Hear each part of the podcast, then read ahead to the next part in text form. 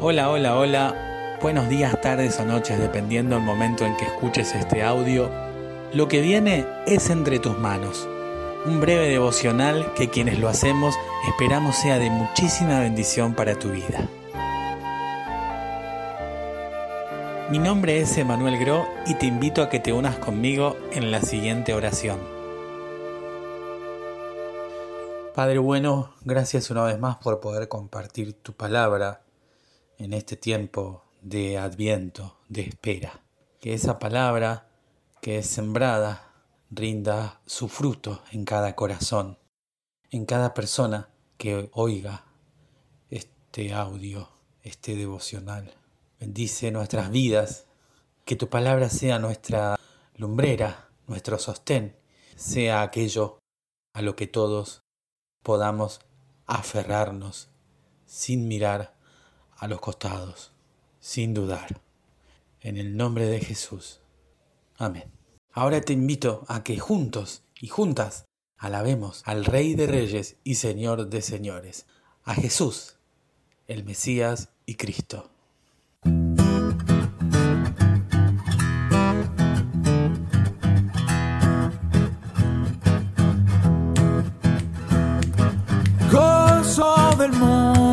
Es el Señor que viene a rescatar con gratitud y con amor al reglorificar, al reglorificar, al rey, al rey glorificar.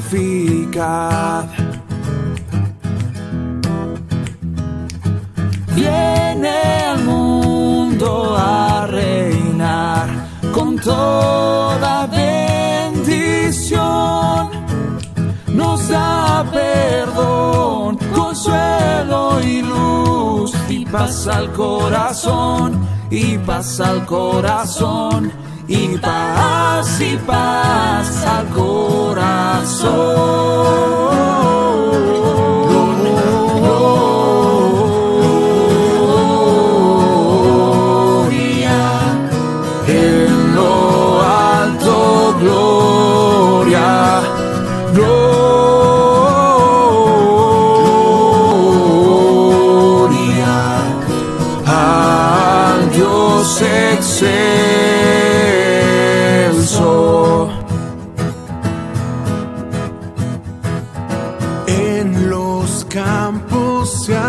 Escuchado la canción angelical,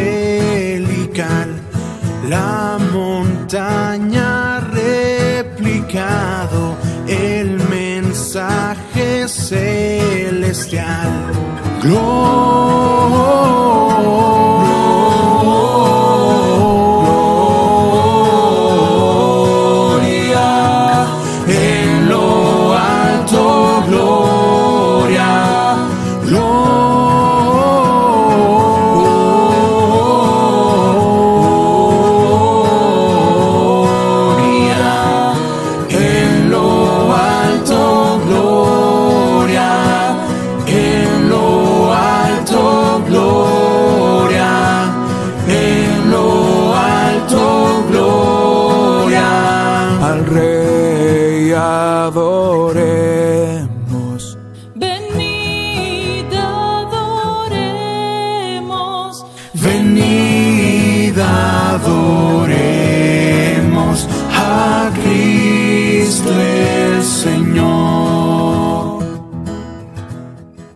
Lectura para el día de hoy se encuentra en el Evangelio según San Lucas, capítulo 1, versículos 26 al 38. Seis meses después, Dios envió al ángel Gabriel a la ciudad galilea de Nazaret para ver a María, una virgen que estaba comprometida con José, un hombre que era descendiente de David.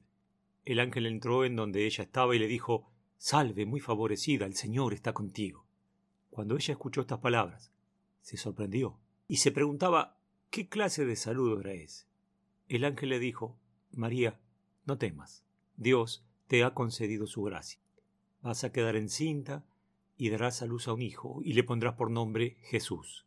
Este será un gran hombre y lo llamarán Hijo del Altísimo. Dios el Señor le dará el trono de David su padre, y reinará sobre la casa de Jacob para siempre, y su reino no tendrá fin.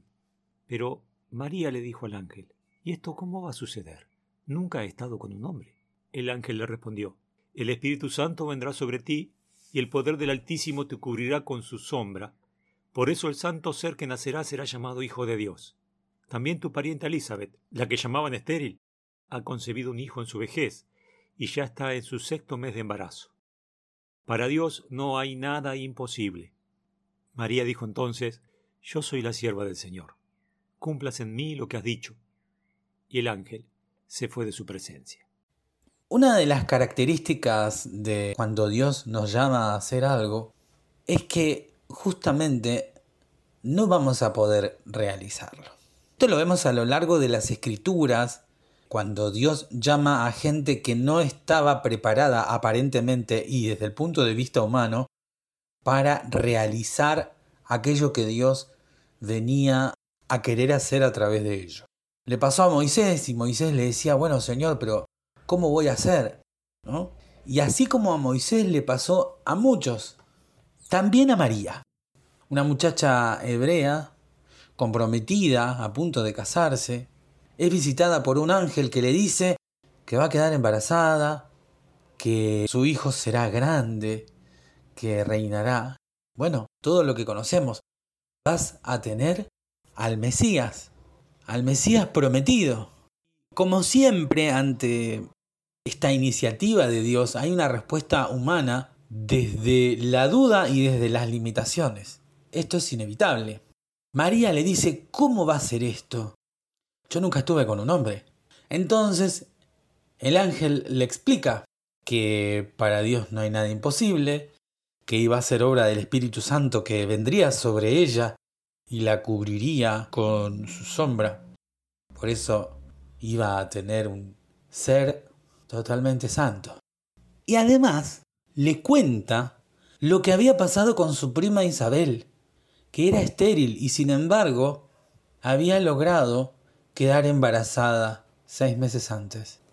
Porque para Dios no hay nada imposible, le dice el ángel. O sea que no solamente le explica y le cuenta cómo iba a suceder en su caso, sino que además argumenta el ángel lo que Dios había hecho con Isabel. Y finalmente la decisión de María. María toma en el momento, se reconoce como sierva de Dios y que se cumpla en ella lo que Dios había dicho. Una decisión que acepta el desafío, cosa que no era tan fácil. Fue una decisión que cambiaría la vida de María y luego cambiaría el curso de los acontecimientos, cambiaría el mundo. María era una muchacha comprometida, nunca había estado con un hombre y si quedaba embarazada de repente era muy muy difícil que no se la señale por algo tan semejante. Pero tratándose de Dios, tratándose de la voluntad de Dios, María no se preocupó por su imagen.